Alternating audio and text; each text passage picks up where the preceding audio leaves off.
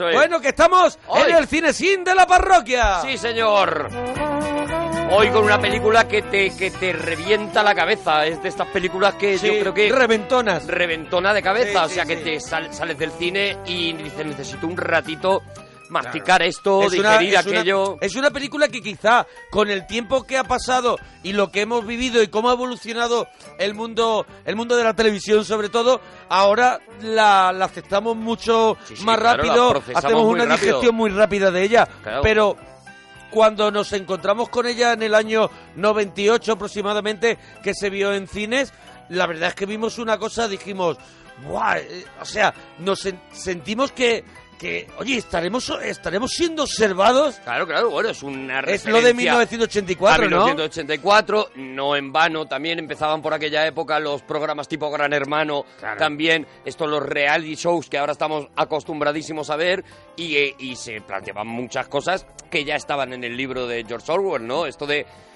hasta qué punto somos nosotros la vida o la vida nos observa o somos estamos condicionados. Pero también es- forma parte de un sueño que todos hemos tenido. Yo no sé vosotros pero yo sí de pequeño he pensado mira que si todos los de la calle ahora mismo son actores y en realidad yo eh, están nada más que pendientes de mi vida y todo esto. O sea forma parte de algo que va más allá de la tele Sí, ¿no? bueno, y ese, ese, ese yo, así documentándome un poco sobre la película, ese era quizá el, el primer guion, ¿no? De, de este señor, del guionista de, De- de la... de la- Nichols. Nichols, ¿no? Andrew Nichols, sí. Eso, que es el, es el que casi 10 años antes ya presenta el primer proyecto de la vida de, de- de este personaje, pero que el personaje es, en este caso... Él cree eso que tú has dicho, Claro. que todo está programado para eso, entonces ya luego le dan la vuelta y ya luego él, él está viviendo una vida preparada y él está siendo además eh, seguido por todo el mundo. Lo primero que, que refleja es un personaje con paranoia absoluta que piensa que todo lo que hay a su alrededor son actores y luego le adapta esta, esta, es. esta moda de los reality shows para que nos encontremos en, la película que nos encontramos, ¿no? Que yo creo que tiene, como todas las buenas pelis, un montón de niveles de lectura que la puedes ver como una peli eh, más o menos como una crítica a la televisión, pero la puedes ver también como algo mucho más profundo, más personal, ¿no? Más de, más de uno mismo, porque esta peli nos va a enseñar que en el fondo todos somos un poco Truman, ¿no? No estamos dentro de un programa de televisión, pero sí estamos condicionando nuestro comportamiento a todos los demás, a lo que piensen los demás de nosotros, a los que nos observan, y esto ahora ya no está tanto en la, en la televisión, pero sí está mucho en las redes sociales. O sea, continuamente Mm. estamos viendo estas historias de chicos y de chicas que tienen aparentemente una vida maravillosa en Instagram y luego es. su vida no es tan, no es tan real, ¿no? Lo que nos importa, eh, lo que piensen de nosotros, los que nos observan y, y- y- y, bueno, y muchas más La cosas. gente come súper bien en Instagram, claro, pero verdaderamente no pueden comer tanto. Y se levantan ni tan, superguapos. Ni tan bien. A mí lo que más me sorprende es lo guapos que se levantan. Y se acuestan. Eh, se, acu- se levantan por la mañana y dicen, buenos días, foto en la camita. Y una, ca- una foto de, Sí. de serie de los 80, Sí. de, de cómo se llaman, levantaban las de Dallas. Sí, sí, hecho. Collins, Claro. que ya se había dado a lo mejor un golpe de La Jaggermaster. gente se levanta preciosa. Eso, y yo me levanto, todo- yo me levanto que yo he visto llorar perros. No, pero Sí, tú no ¿sabes? engañas, ¿eh? Tu Instagram a mí Mi me Instagram gusta no, mi mucho Instagram en ese no hay sentido- trampa, no hay en ese trampa. Y sentido- sobre todo, y sobre todo tiene muchísima luz en los ascensores. para hacerse Para fotos. hacerse los selfies, sí. Es bueno, pero bueno, Aquí- hablaremos de todo eso porque Eso la película es. da para un montón Da de para cosas, ya lo veréis. y hoy tenemos pues bueno yo creo que yo creo que es una película es un Yo para mí es un clasicazo. es un clásico contemporáneo es el show de Truman Han llegado a aburrirnos esos actores que expresan emociones falsas. Nos cansa la pirotecnia y los efectos especiales. Si bien el mundo de Truman es, en ciertos aspectos, una falsificación, el propio Truman no tiene nada de falso. Sin guion, sin apuntador. No es siempre Shakespeare, pero es genuino. claro aquí lo que quiere decir el personaje de Ed Harris este Christoph que, que bueno que bueno, ahora hablaremos de, de todo eso, de los nombres Sí, y de todo, hablaremos, ahora pero hablaremos. aquí lo que quiere decir es que Truman es la, purez- la pureza máxima. Claro, absoluta. De hecho, Truman, el, el nombre de Truman ya Es viene de ahí. Truman, es ¿no? el hombre verdad. ¿no? Claro. Truman es el hombre verdad. Y además tiene un giro más todavía, porque si recuerdas, se llama Truman Burbank eh, de apellido y Burbank eh, era el- la ciudad natal de Walt Disney. El mago de Burbank se le llamó durante muchos años y al final, bueno, pues el apellido, si lo piensas, se lo habían puesto, puesto que era un hijo, que luego se explicará en la película, era un hijo no deseado, es decir, era un hijo sin padres, el apellido sí se lo había puesto Christoph y le habría puesto el nombre del creador de Disneylandia Mm. en, un- Claro. en un- en una referencia yo creo que muy directa, ¿no? Incluso eh, mm, visualmente la este She Heaven donde vive donde vive podría donde ser vive Truman una peli de Walt Disney, ¿no? Esa- esos- ese mundo ese ideal. mundo creado ese ese mundo de, de- que no es de Disney pero ese mundo de fantasía, ¿no Fantasía, que, eso es. que, que sería esa esa ciudad con vecinos encantadores, gente sonriente, Es esas una calles ordenadas. como de como las que empezamos a, a crear en, en los videojuegos en los, En los Sim. 80, en los 90, eso crear ciudades y, y esos sims y al final es un mundo así que Bueno, es un tipo de ciudad está controlando y es todo un bucle continuo, ¿no? Claro, claro, es un, es un tipo de ciudad. Bueno, Christoph, que ya, ya que hemos nombrado el nombre de Truman,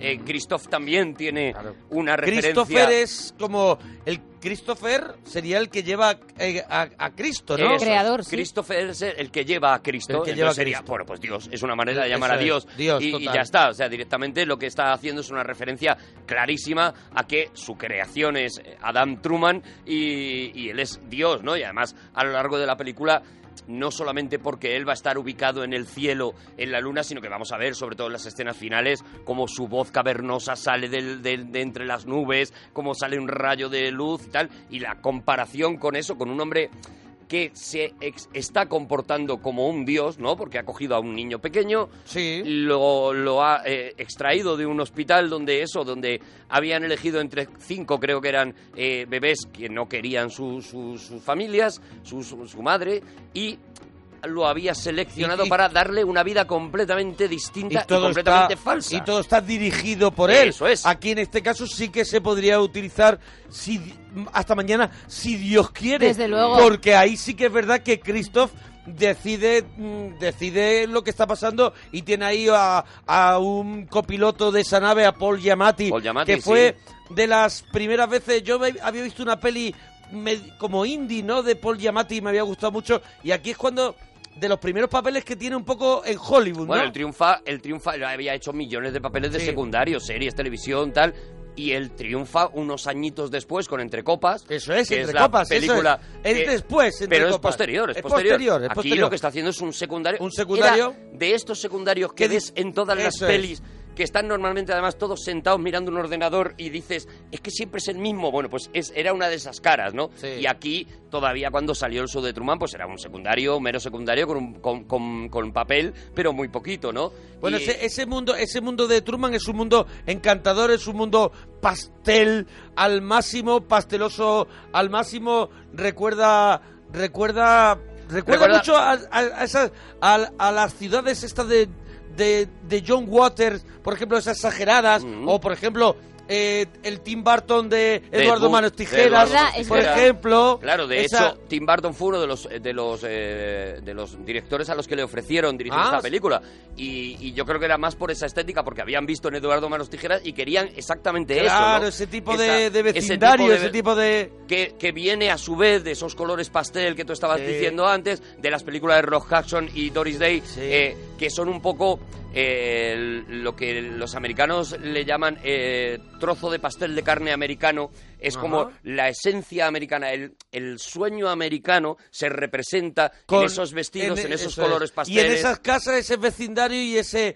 Buenos días, Buenos señor. días, buenos días. Buenos Si no nos días. vemos hasta mañana. y Hasta si no- mañana, tal, eso todo es. eso, ese, esa, eh, eh, eh, es- esa impostura que existía en, en donde, eh, aunque está la película está ubicada en nuestro tiempo, en, en el año 98, sin embargo, Truman Ellos viven en- vive en los- el 50, Eso porque está es, viendo I sí. Love Lucy, por ejemplo, es, sí, sí. está viendo programas antiguos, a él le han trasladado a esa, a esa época de ensueño para la sociedad americana, eh, que vimos, pues los que hemos seguido Mad Men, por ejemplo, vimos cómo ese ensueño se fue derrumbando a lo largo de los años, ¿no? Pero, pero casi como que ellos tienen que su felicidad está justo antes Claro, de los aquí, 60, ¿no? a- y aquí no va a ocurrir ningún tipo de crack porque Nada, aquí no Cristo puede pasar lo nada. tiene tiene un bucle eterno en esa en esa en ese él va creando, es una especie de, como de telenovela donde está todo controlado y todo el mundo sigue la vida de, de Truman.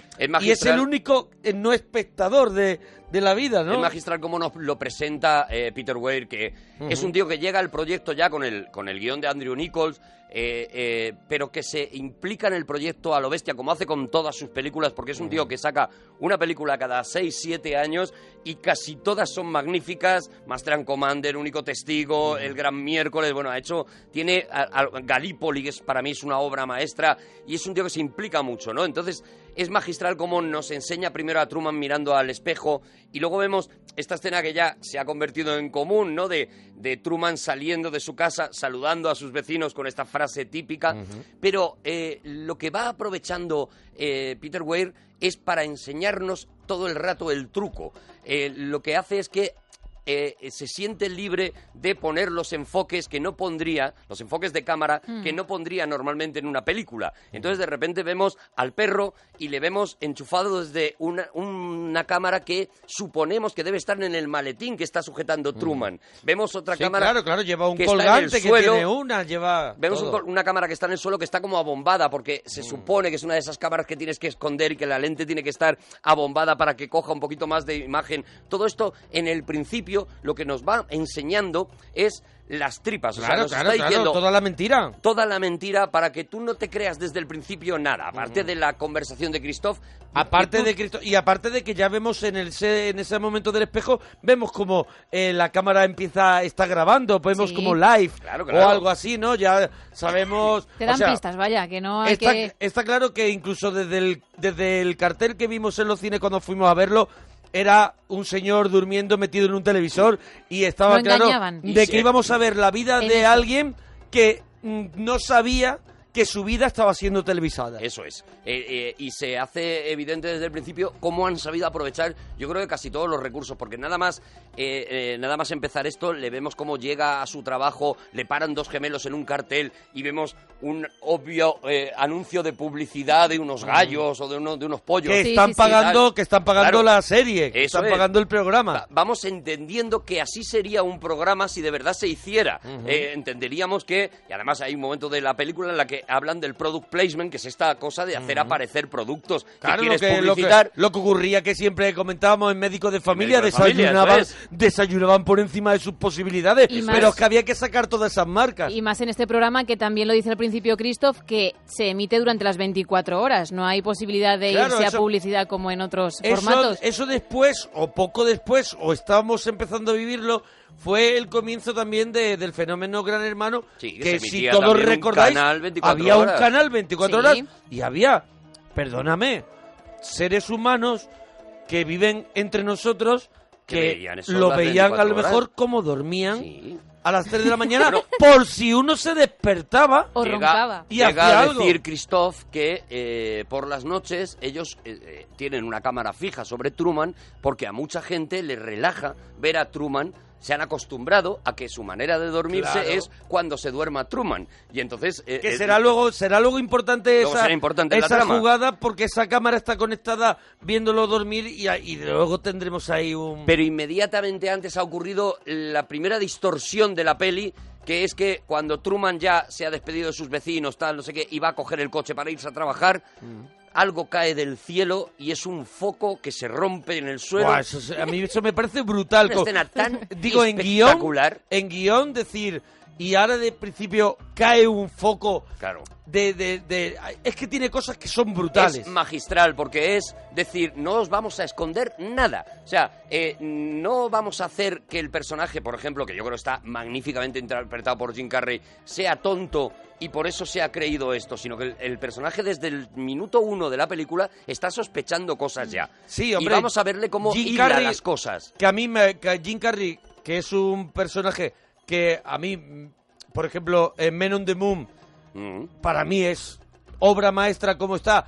A mí en este visionado último del show de Truman me ha chirriado un poquito Jim Carrey, me ha, me ha cansado un poquito, me ha, me ha cansado un poquitín. Entiendo que porque yo ya conozco toda la historia. Ganó que- un Globo de Oro en su está entiendo que está bien, entiendo que está bien, pero me ha cansado quizá esa sonrisa. Pero por otro lado, sí que es verdad, sí que es verdad que, que, la- que él el momento, el, el- la carga esa de, de sonrisa y de actividad que tiene, cuando él empieza a sospechar, está muy bien el giro a, a- a las miradas que él tiene y a cuando, por ejemplo, con la mujer dice, sí, sí, vete, vete, que ya yo me encargo. Ten en cuenta que, eh, que uno de los problemas que tenían al, al coger a Jim Carrey era que era un personaje, era un actor muy marcado por las comedias. O sea, eh, le esperaron durante un año porque tenía que terminar Mentiroso mentiroso, compulsivo. compulsivo. Entonces, Sí. era un, eh, está muy bien hecho el paso de... eh, cuando empieza la película, que parece que te vas a encontrar al Jim Carrey de siempre, Sí. haciendo esas exageraciones, Sí. y de a medida que ese personaje va, avanzando, tomando va una carga, va claro, eh, se aprovechaba también la inocencia del personaje que ha representado siempre Jim Carrey porque, porque esa inocencia era lógica en alguien que había vivido la vida que está viviendo Truman. Una vida en la que nunca le había pasado nada terrible, nada malo, en la que todo había estado controlado. Bueno, ¿no? sí, ahí nada más Hay un momento, nada es. más comenzar la película descubrimos que él ha ten- le ha tenido Christoph que incluir en su vida, en el guion de su vida, una cosa muy grave que es la muerte de su padre, pero sobre todo por la por la por por o sea, más más por ellos que por que por ninguna otra cosa, o sea, para que él tuviera miedo a traspasar las, las fronteras, o sea, para que tuviera miedo Ana, al mar, porque el, el padre muere par- ahogado Y a partir de ahí, por si su, propio fijas, con- por su propia conveniencia. A partir de ahí, si te fijas, eh, mm, mm, desaparece el personaje bufón de Jim Carrey.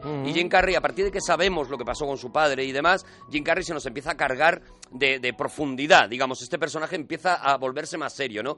Y esto que tú cuentas del padre es de lo que yo creo que de verdad habla esta película. De que, De eh, los miedos. Sí, sí, sí. eso Y de es. cómo los miedos... eh, Pueden eh, hacer que una persona no salga de un recinto. reducen, ¿no? Esta famosa Eso es. frase que ahora se ha creado que es la, la zona de confort. Eso es. Yo creo que de lo que habla esta película es de que Si no me cuando tú naces eh, te van pasando una serie de cosas que te van generando una serie de miedos y que luego esos miedos cuesta mucho romperlos. Cuando tú encuentras una región en la que una rutina, una, un espacio, unos amigos, una, una gente en la que eh, te sientes confortado, el- tienes muchísimo miedo, incluso un trabajo en el que dices, bueno, aquí me garantizo las lentejas, tal, no sé qué. Y además todo te- mucho y miedo. todos te dicen que eso tiene que ser así. Claro, tienes, pero ya digo, no estoy hablando ahora de Truman, creo que estoy hablando sí, de sí. nosotros, ¿sabes? No, sí, sí, sí, de cada sí. uno de nosotros. O sea, de lo que habla esta peli es de que el día que tú eh, eh, eh, todos nos hemos levantado diciendo, pues quiero dejar este trabajo o quiero dejar a estas personas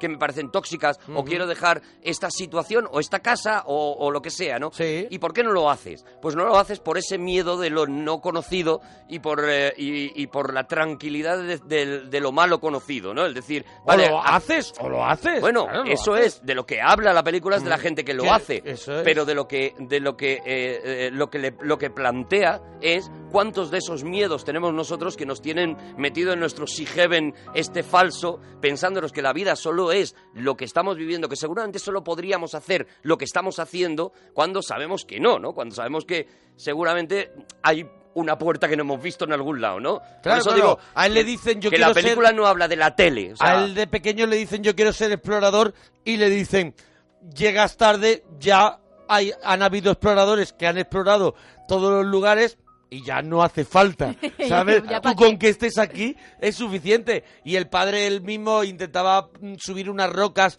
en la playa y el padre lo cogía y lo bajaba. Todo, todo el mundo sabía que Truman debería de acostumbrarse a estar metido en ese recinto. Claro, y eso es también en el fondo lo que nos hacen desde pequeños, ¿no? Claro. Nacemos, nos ponen un color determinado de ropa, nos regalan unos determinados juguetes eh, supuestamente apropiados a nuestro sexo. Bueno, bueno, menos yo, Eh, ¿eh? menos tú, Menos yo. menos tú, menos tú que te regalaron Menos yo muy que- rápido la Barbie. Menos, eso es. Porque lo supieron ver, Hombre. pero, pero la mayoría no, no, nos colocan, nos hablan con un tono determinado, eh, por ejemplo, tan- si somos chicos o si somos chicas, nos dicen frases determinadas Sí. Que van a condicionar, de alguna manera van a condicionar nuestro, nuestro, nuestra vida entera, ¿no? Y esto es un poco lo que vemos en esta peli, ¿no? Ahí vemos como cuando él empieza a decir, yo quiero ser como Magallanes, yo quiero ser como tal, le empiezan a fabricar miedos y el miedo más eh, terrible, cuando ya ven que es que no van a poder hacerse cargo de, de- de ese niño que quiere por todos los medios escapar, es eh, matar a su padre.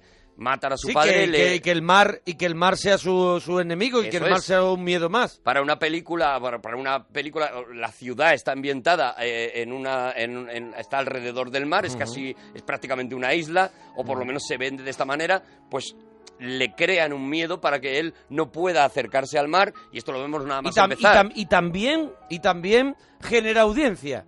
Claro claro O sea, también, también que, que el padre muera, que tenga ese grave accidente y que Truman tenga esa carga, Mm. esa carga eh, eh, dentro de él y esa tristeza hace que la audiencia suba, que también Claro. está vendiendo un poquito, está vendiendo también un poquito eso, aunque no se hable tanto de tele que tú digas que el tema más importante No, no, es ese, no. también se está hablando Lo que de- quiero decir es que se ha com- se ha- eh, cuando se habla de esta película del show de Truman se habla sobre todo de... De Gran Sí, Hermano, es de- una crítica a Gran sí, Hermano, sí. es una crítica tal, y a mí me parece que la película ha aguantado muchos más años que, que los fenómenos de reality show, precisamente porque habla de más cosas, ¿no? Mm. No digo que no Claro, hable de eso también. tiene- Por supuesto habla de eso, y habla del- mucha- de la creación tiene de mucho, audiencia. habla mucho de las emociones. Claro, habla- claro, claro. Habla de una cosa, de una cosa que todos tenemos dentro, ¿no? Y esas, ese es pasado en los años y pe- pasado en los fenómenos de los realities, a mí lo que me queda en este visionado que he hecho ahora, me quedaba mucho más ese mensaje, ¿no? El y, que, te- el y- que y estaba habla, contando. y habla de una cosa que hemos hablado en, en varias películas, pero casi siempre estaba relacionada con los niños. Y habla también de eso, de la pérdida de la inocencia Claro, en claro. una persona mayor. Claro, claro. Casi siempre cuando hemos dicho, en la película tal, esta, el niño de pronto descubre, pues, una, una cosa muy grave y hay eh, de pronto una pérdida de la inocencia y se hace mayor de repente a golpe de, de- Mm. de la vida, ¿no? Aquí, aquí tenemos lo mismo, pero con un, con un señor ya Exactamente mayor. igual, claro, con un Habla señor también mayor de eso. que se comporta como un niño. Mira, a, a Jim Carrey le dijeron que se fijara en los retratos de Norman Rockwell, que es un poco el retratista eh, americano por, por, por antonomasia, ¿no? Habéis visto seguro esos retratos de esos niños pecosos que están eh, comiéndose un pastel y salen Lo de corriendo. la pandilla, ¿no? Por ejemplo. Algo los- parecido, pues Norman Rockwell, eh, digamos que, que es el bueno es el ilustrador por excelencia de, de lo- de los Estados Unidos y le dijeron si buscáis eh, la gente que está escuchando ahora mismo ¿Cómo es? Para que la gente lo Norman. Rockwell, pues Rock- vais a ver Rockwell, Rockwell. rock bueno, Sí, sí, ¿eh? Rockwell. Rockwell. Eh, si buscáis eso vais a ver ese tipo de, de tal y vais a ver que Jim Carrey imita a esos niños, la sonrisa, la, la cara picarona de esos niños, picarona manontropo, es decir, picarón encantador Sí. de esos niños que, lo que te digo, robaban un, un- un pastel y salían corriendo o le hacían una perrería, nunca mejor dicho, a un vecino y le y salían corriendo también así muy sorprendidos. Bueno, este tipo de este tipo de imágenes, ¿no? Y esto es lo que hace eh, Jim Carrey. Lo que hace Jim Carrey es interpretar a un niño durante una parte de la película y a un adulto al final de la película, ¿no? Eso es otro de esos de esos trabajazos que a mí me parecen espectaculares que hizo que hizo Jim Carrey en esta peli, ¿no? Bueno, vamos a hablar un poquito de Vamos. cómo es la vida de Jim Carrey. Jim Carrey tiene un trabajo de mm, ven- que era Vendedor de segu- seguros, vendedor- ¿no? vendiendo seguros Creo. y tiene hay una chica Hay una chica, sí, que es eh, Meryl.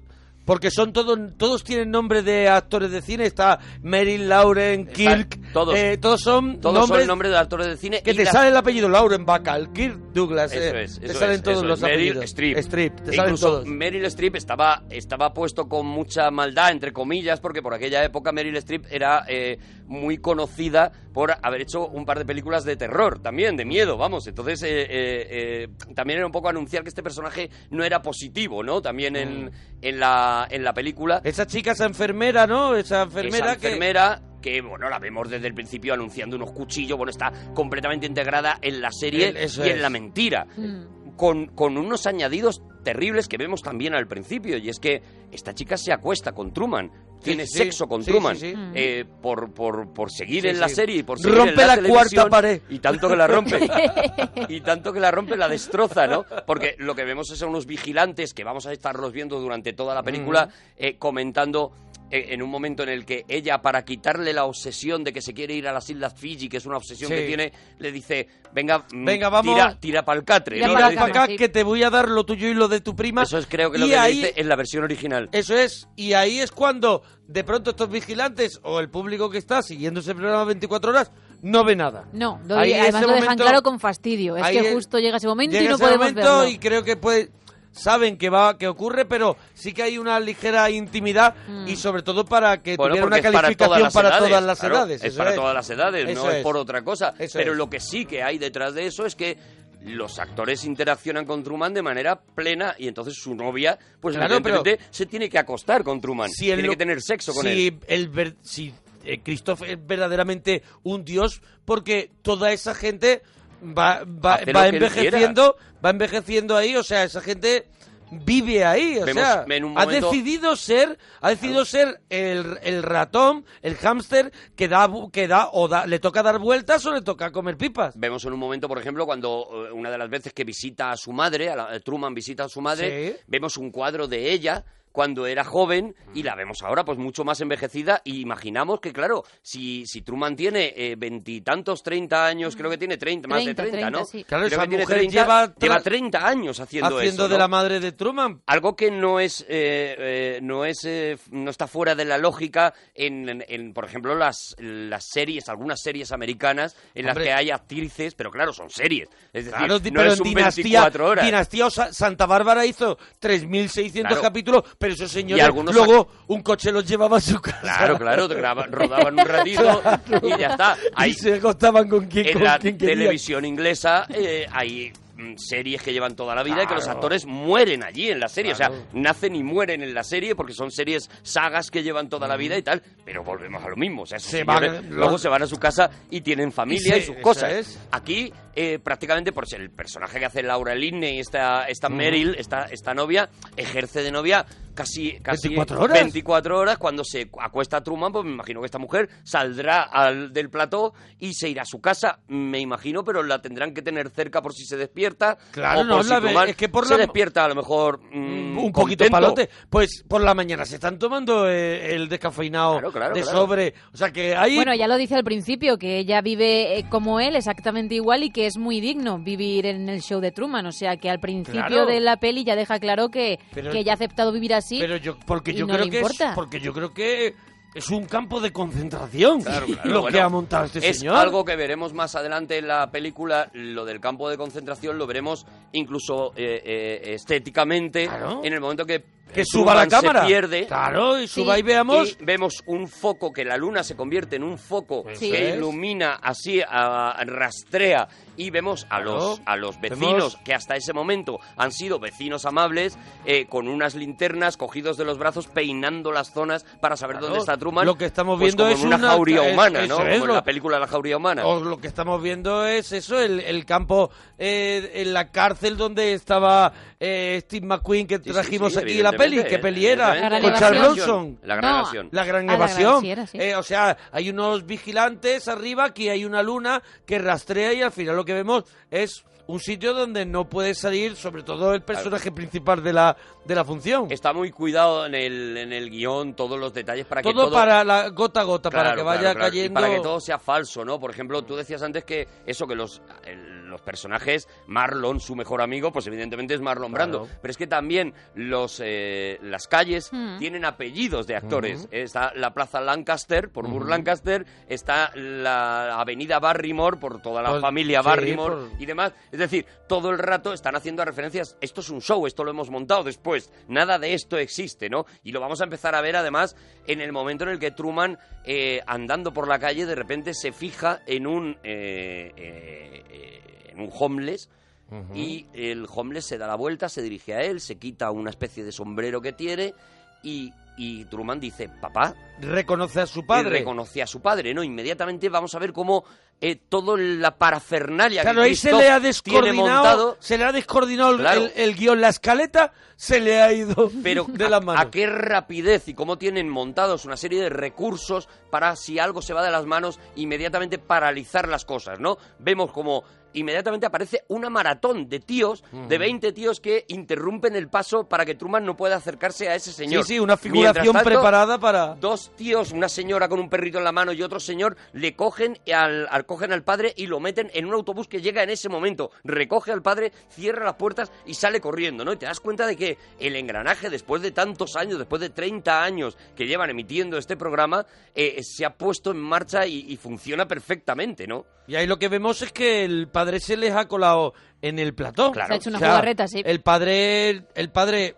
no sabe, yo no recuerdo dónde lo habían ubicado después de, de ese, de ese, eh, de esa muerte ficticia.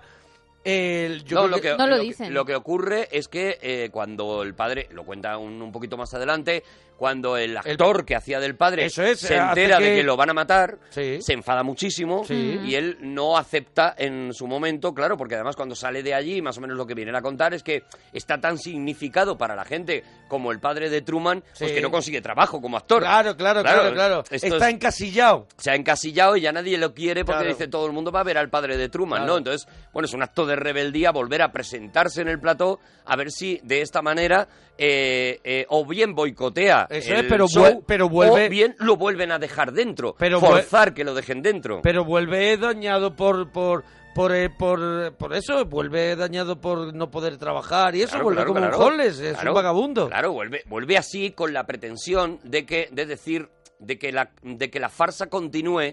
Es decir, lo que él piensa es, bueno, si yo aparezco y digo que eh, he tenido amnesia, que he estado perdido, que en realidad no morí en aquel accidente y tal, pues algo que hemos visto en 40.000 culebrones de este tipo cuando les ha interesado, ¿no? Eh, pues va a ser la forma de recuperar mi trabajo.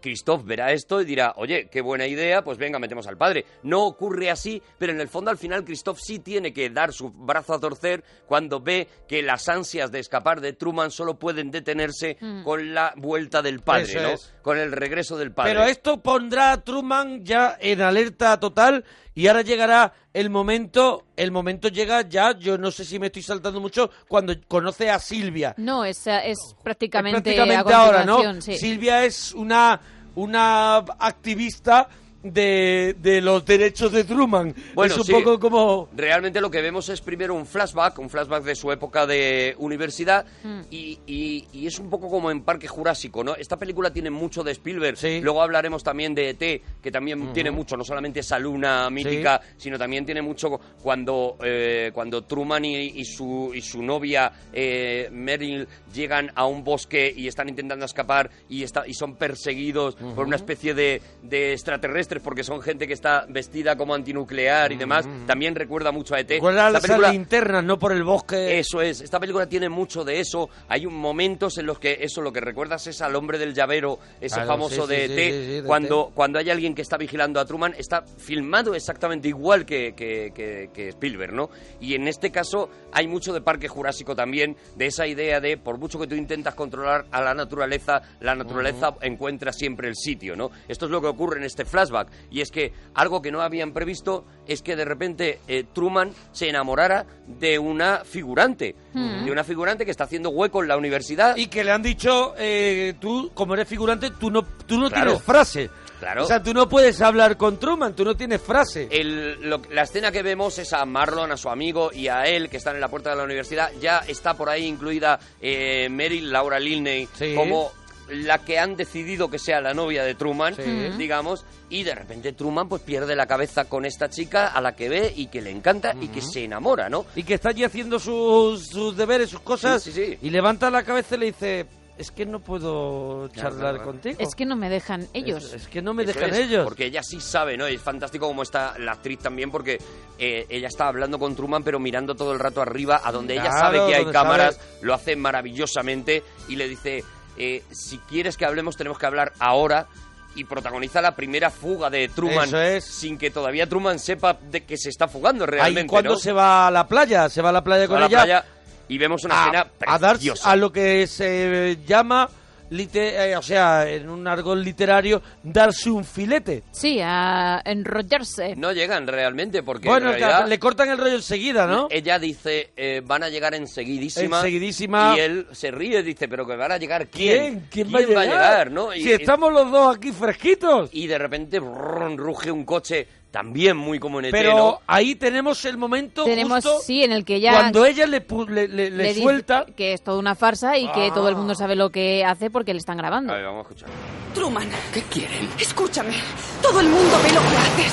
Lo saben todo de ti. Es puro teatro, Truman. ¿Me comprendes? Fingen alrededor tuyo. No, no, no, no, no. No me llamo Loren. Soy Silvia. Me llamo Silvia. ¿Silvia? Sí. Loren, cariño, no empieces otra vez. Eh, un momento, ¿quién es usted? Soy su padre. ¿Qué? Yo a ese no le he visto en mi Vamos, vida. hija, por favor. Cariño, ¡Es por mentira! favor. Truman, por favor, no le hagas Vamos, caso. no. Todo ¿Pero lo que te he pasando? dicho es verdad. Por Todo favor. es... Esto, esto es falso. Es para engañarte. Yo es como no el entiendo cielo, el nada. mar y todo lo vamos, demás. cariño. Todo es decorado. No es. Por favor. Todos te están Pronto viendo. Por favor, no le escuches. favor, te está engañando. Ten ¿Pero cuidado. Por favor. Quiero saber lo que ocurre aquí. le dan Por ataques. favor. Esquizofrenia. Lo hemos intentado todo. No. Dosis, terapia No le choque, escuches, todo. Truman. Pero tranquilo, tranquilo. ¿Pero cómo? No eres el primero. No eres el primero. Se trae aquí a todos sus ligues. ¿Pero qué dice Truman? Es mentira. Escapa de aquí. Ven a buscarme. No te preocupes. Nos vamos Te a veré en Fiji. clase. La clase no Fiji, existe. Nos mudamos a Fiji. ¿Sí?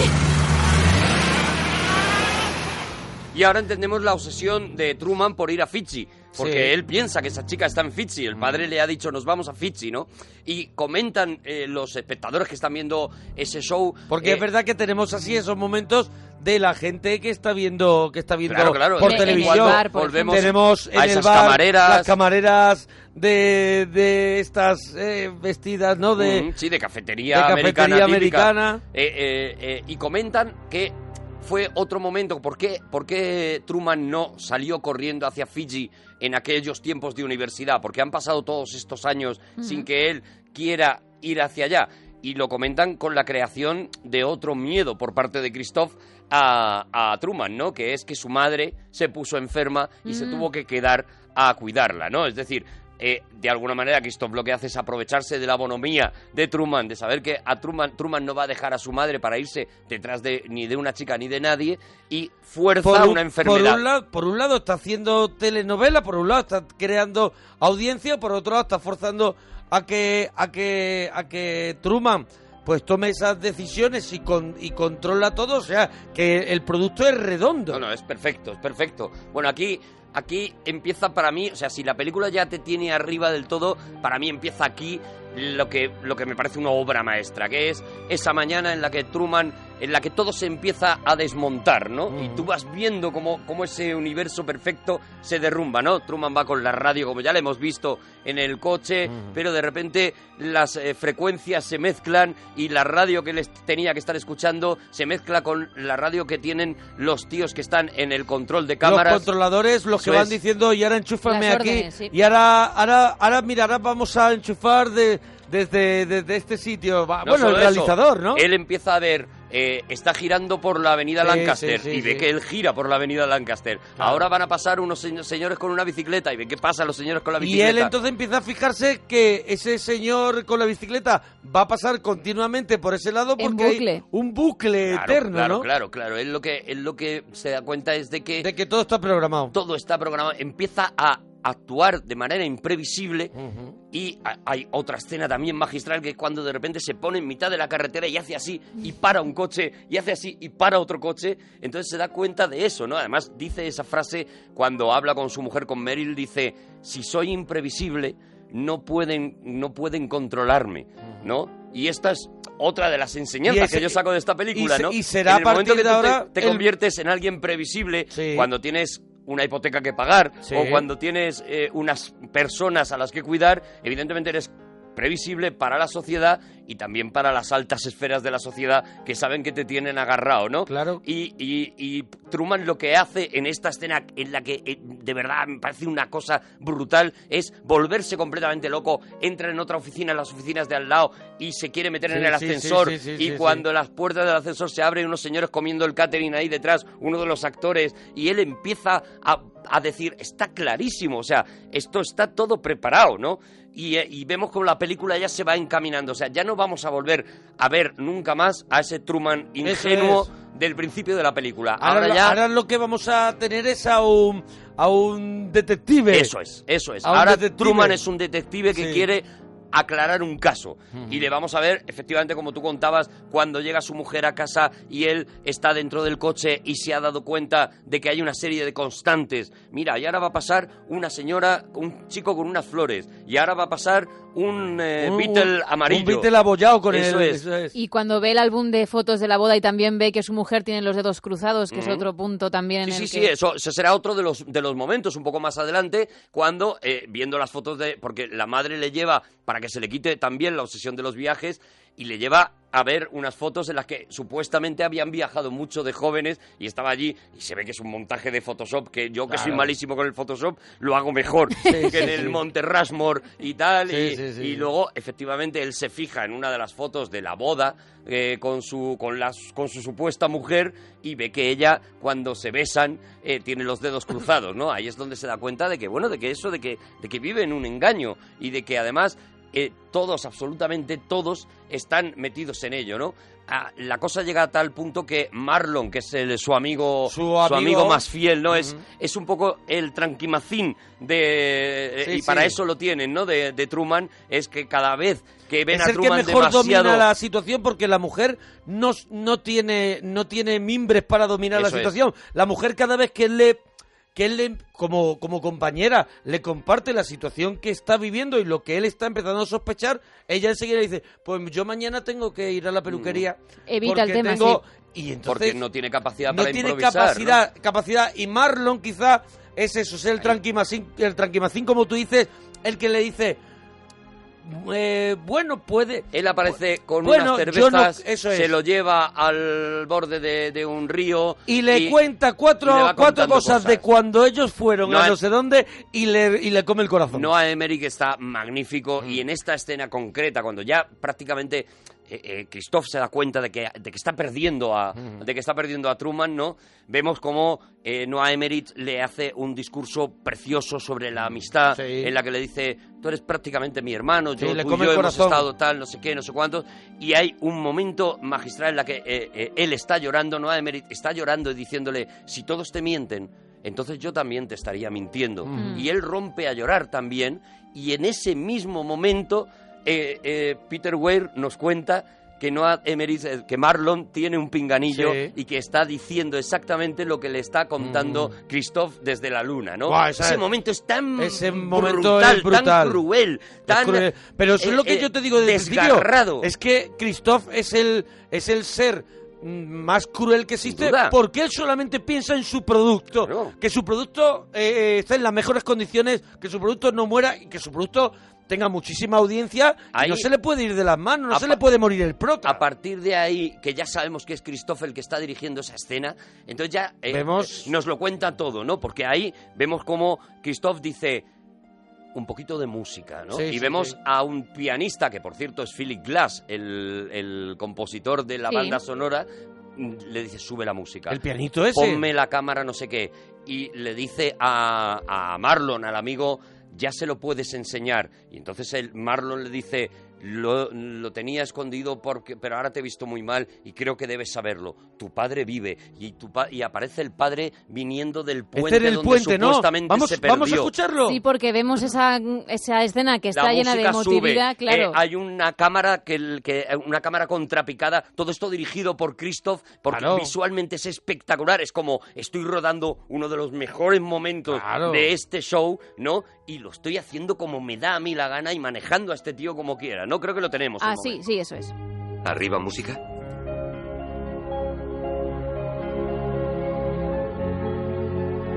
Ahora despacio a primer plano. Todos estos años perdidos. Yo sabré compensártelo, hijo. Te lo juro.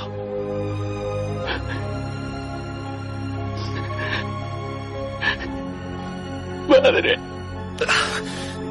Sí. Bravo. Enhorabuena. Bien, silencio todo el mundo. No perdáis la concentración. Esto es televisión pura. Buen trabajo. Saquemos champán. Realmente emocionante. Ha sido uno de los mejores momentos. Claro, es uno de los mejores momentos de la de, de la serie, y del, de la del película programa. también, o sea, y del este y momento de de la película, claro. me, parece, me parece una cosa Sí. de, de pegar un grito, o sea, decir, pero qué genio, qué genio Andrew Nichols, qué genio Peter Todo, Weir, todo. qué genio... Y qué bien está, y qué bien está, Qué bien está Jim Carrey. minutado en, en la escena, todo lo que va ocurriendo, Perfecto, cómo va increciendo. Cuando Jim Carrey dice papá y entonces hay un plano directo a la cara de Christoph, Ed, Harris está también impresionante. Lo iba a hacer Dennis Hopper. Y hizo solamente, fue un día. Sí. Y tuvo, y tuvo un poquito, bueno, ya sabes que Dennis, Dennis Hopper, Hopper- también tiene un carácter extrovertido. Sí, sí, era de- Entonces, Ed- y Ed Harris, Sacaba la cabeza por la luna, Dennis Hopper. claro, Dennis Hopper ya llegaba un poquito Claro. golpeadito. Dice, no se había recogido. Pues Ed Harris quería que el personaje fuera el de Christoph, un personaje un poquito más dañado, o sea, dañado en el sentido de que de que hubiera de que su vida hubiera sido más sufrida. Mm. O sea, quería un rollo como como el fantasma de la ópera, ¿no? Un poco ese rollo, un tío con, que, que, que tuviera un problema con una joroba, que había tenido problemas Mm. de físicos, un hombre así, que demostrara también que he tenido esa vida, pero yo ahora me he convertido en un dios era su manera- superando todos mis complejos. Y te voy a dar a ti una vida que yo no he tenido nunca también. Eso El- es. eh, lo que ocurrió, bueno, como ellos tuvieron un año para preparar el. esperar a Jim Carrey a que terminara Mentiroso Compulsivo, se pusieron a trabajar en el papel de Christoph y ahí eh, fue donde le dieron toda la profundidad que tiene Mm. el personaje, ¿no? Una cosa curiosa es que nunca estuvieron Jim, Jim Carrey Claro. y Ed Harris juntos en el rodaje porque Jim Carrey no rodó salen. todo lo suyo. Y, Claro. y hasta sí pero a veces coinciden porque aunque no salgan en la misma escena Eso. pero coinciden por escenarios y demás, pero no, no, no. Se rodó primero todo lo de Jim Carrey y luego ya se incorporó Ed Harris, que también había trabajado mucho con Andrew Nichols en el, en el guion, ¿no? Andrew Nichols es un tío, eh, bueno, se ha visto Gattaca, por ejemplo, que es una de mis Gattaca- películas de, Gattaca- de- de Gattaca, ciencia ficción yo no sé favoritas. por qué no la hemos traído al cine Pues sin la todavía. tenemos que traer. Es una película Hombre, que ha perdóname. dirigido eh, Andrew Nichols. Ah, Eh, me eh, encanta. Y es una obra maestra. Bueno, pues este tío, aparte de eso, luego, una vez que tiene la historia, trabaja mucho con el director y trabaja mucho con los actores en cambiarlo, ¿no? Hay mucho de, de Jim Carrey y hay mucho de Ed Harris, ¿no? Y, por ejemplo, una idea de- del propio Ed Harris es esa, ¿no? En el momento en el que eh, Jim Carrey dice papá y de alguna manera está volviendo otra vez a la fantasía. Es decir, eh, eh, un tío que ya había dicho, yo esto no me lo creo. tal, Claro, no sé qué". claro. De repente ve a su padre que Y vuelve. él retoma otra vez la vida inventada y, Y la, y la vuelve a es. la vuelve a tomar como, como Entonces suya. es brutal porque dice papá y hay un plano directo de Christoph y solamente hay- las riendas. Eso es. Y Eso solamente es. hay una mirada de Sí. ya estamos otra, otra vez en vez marcha. estamos a- otra vez no estamos habla, on the way. no habla. o sea, es la mirada de Christoph y la mirada de Harris y la manera de Jim Carrey de decir papá es lo que hace la magia de esa escena. Y de repente Dice, "He retomado, he cogido "Ostras, las riendas le han de nuevo". vuelto a encerrar. Le han, han conseguido encerrar. pero no le encierra, pero no le No, no le encierra, durante mucho tiempo, no. le encierra porque porque Truman Truman todavía quiere descubrir un poquito más lo que está ocurriendo allí. Eso es, eso es. Ahí contarán, pues eso, cómo, cómo han sacado al padre y cómo eh, eh, de repente vemos a Christoph en un programa, eh, pues un poco como, como se hace aquí, ¿no? Con los eh, debate. El debate. El debate. El debate. Eso es, en la que se entrevista a, Sí. a- en este caso, al creador, digamos, que sería pues el, eh, no me acuerdo cómo se llama el que lo hace en Gran Hermano, el que hace esa voz en Gran Hermano, bueno, pues algo así, ¿no? Y entrevistan a Christoph y vemos cómo se cuela, el súper, creo que le llaman. El súper. Ajá. Eh, y, y- y vemos cómo se cuela eh, la llamada también de la chica que se, que se había fugado acusándole a Christoph de lo que estás haciendo con una persona, eh, le estás robando su vida a Claro, porque persona, ¿no? ella, ella vemos que en la que en la actualidad es una, como he dicho antes, una activista de la defensa Sí. de una sola persona, de Truman, y tiene en su, en su casa póster de, de Truman eh, Free, eso, como, Sí. como sa- que salga de esa cárcel. Vemos incluso eh, cuando en el flashback ya veíamos cómo eh, llevaba una chapita que ponía cómo va a terminar esto, ¿no? Sí, sí. que es uno de los planteamientos que suponemos. eh, Sabes que hay un documental, Eh, porque eh, Peter Weir rodó tantísimo material que le dio para eh, luego hacer un documental. Y hay un documental que es solamente con entrevistas, por supuesto fingidas, a supuestos espectadores. Él tenía un montón de entrevistas, vemos muy poquitas, pero él tenía un montón de entrevistas con supuestos espectadores del show de Truman que aumentaban un poco el universo exterior, ¿no? De Sí, cómo, es el, el de modo, cómo reaccionaba el la modo gente. falso documental. Eso es. Pues en el, en el Blu-ray, por ejemplo, tienes ese documental que luego Peter Weir se encargó de montar porque dijo, tengo todo este material, me parece muy bueno, pero evidentemente hasta que yo la otra película, me película- sale de cuatro horas. Y hasta que yo haga otra Ah, película yo tengo tiempo. Eso es. La película me sale de cuatro horas si no, ¿no? Entonces ese documental incluía más partes de ese movimiento en contra de lo que estaba haciendo Christoph y lo que estaba haciendo esta cadena de televisión, ¿no? Este, y, y el eslogan era ese, ¿cómo va a terminar esto, no? Que es una frase que responde en un momento determinado eh, Christoph eh, haciendo gala de la crueldad máxima. Cuando le dicen eh, que Truman puede morir, él dice, nació en el programa y morirá en el programa. Claro. Él no tiene ningún problema en matar a Truman como, como vamos a ver casi, casi inmediatamente, ¿no? Porque, porque lo siguiente que vamos a encontrarnos es ese intento de fuga con el coche eh, en el que Truman eh, pretende involucrar a su mujer. Y fíjate, otra de las cosas que se me estaba ol- olvidando. en el esta- momento que dan vueltas, ¿no? Que dan vueltas con Eso el es. coche. Que ¿no? hay atasco de repente. Sí, sí, sí. Inmediatamente antes, en, en esa entrevista, eh, Christoph dice, anuncia que va, que eh, Truman va a tener una nueva novia, un nuevo... eh, Un affair. Claro, y dice, porque estoy empeñado en que Truman sea padre dentro del programa. Claro. Mm. Y esta es Esa otra es de la- las... una manera de ir atándolo. Eso es. como hizo con la muerte de, con la muerte del padre para que atarlo a la, a la Ujú. isla, como hizo con la enfermedad de la madre para no dejarlo viajar a buscar a la otra chica. Ahora dice que mejor manera que que tenga un hijo Claro. y que lo ate a Si te fijas a lo largo de toda la película, la madre le está insistiendo en yo quiero ser abuela, Sí, la sí, mujer sí. le está insistiendo en a ver si me haces madre y el propio Christoph dice, bueno, pues si no quiere de hacer madre a esta chica, a Meryl, pues le vamos a poner a otra, pero es necesario que Truman tenga un hijo porque será una nueva atadura. Los hijos son una bendición, por supuesto, pero también evidentemente son Claro. una obligación y una atadura eh, a, a- a las raíces, ¿no? Pues ya se dice esa frase famosa de, de eres de donde naces tu- nacen tus hijos, ¿no? Más que de Sí. donde naces tú, pues eh, esto es lo que pretende Christoph también, ¿no?